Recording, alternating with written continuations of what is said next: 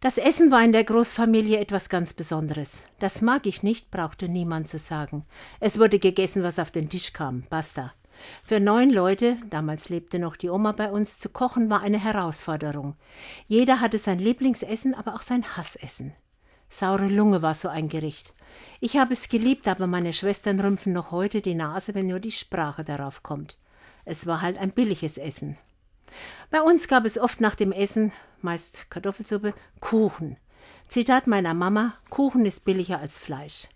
Den Hefeblots auf einem großen runden Blech, belegt mit Zwetschgenäpfeln, Quark oder Streuseln, trugen wir größeren Kinder morgens zum Bäcker und holten ihn nach der Schule wieder ab.